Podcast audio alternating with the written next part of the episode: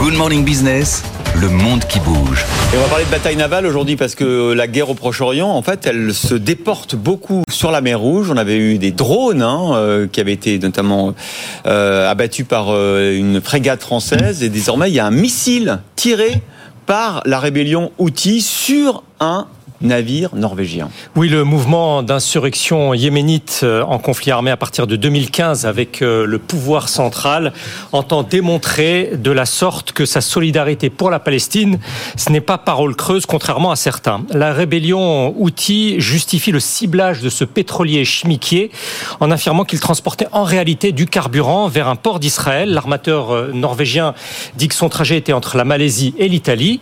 Il n'y a pas de victimes signalées. Le missile de croisière a provoqué en tout cas un incendie, euh, d'après le commandement militaire américain au Moyen-Orient, qui a déplacé, euh, qui a dépêché un, un, bâtiment de guerre à son secours. La veille, en effet, une frégate de la marine française a annoncé avoir abattu un drone qui menaçait euh, ce même navire battant pavillon norvégien. Le porte-parole de l'organisation politico-militaire yéménite a déclaré que de telles attaques en mer Rouge se poursuivront tant que l'armée israélienne ne cessera pas son offensive dans la bande de Gaza. Toutefois, les Houthis assurent ne pas vouloir entraver la circulation des marchandises dès lors qu'un bateau ne se dirige pas vers Israël. Cette zone de passage étroite entre la Corne de l'Afrique et euh, la péninsule arabique voit passer près de 40% du commerce maritime mondial, d'où une notion d'autoroute de la mer reliant la Méditerranée à l'océan Indien par le golfe d'Aden le long des côtes du Yémen. Ce sont près de 20 000 navires qui chaque année passent et vont et viennent. Un expert allemand des missiles pense impossible de protéger chacun d'entre eux. Certains commentateurs jugent que les Iraniens sont en mesure de faire cesser les perturbations. L'insurrection chiite est certes appuyée par l'Iran, mais de tous ses alliés au Moyen-Orient, il se confirme que la rébellion Houthi est la moins alignée.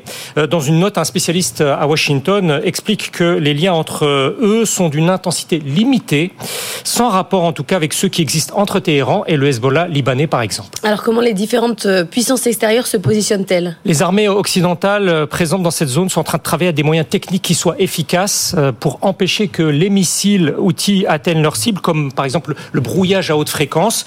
Le constat pour l'heure, c'est que les États-Unis s'abstiennent surtout de procéder à des frappes de représailles, alors qu'ils l'ont encore fait dernièrement euh, contre des milices alliées de l'Iran en Irak et en Syrie. Une chaîne de télévision publique américaine explique cette réticence de la part de l'administration de Joe Biden par une volonté de préserver la trêve fragile au Yémen, ne surtout pas ouvrir un nouveau front en ce moment l'Arabie saoudite, qui veut s'extraire de cette guerre au Yémen dans laquelle elle s'est largement impliquée, aurait réclamé à Washington de ne pas recourir à la riposte armée.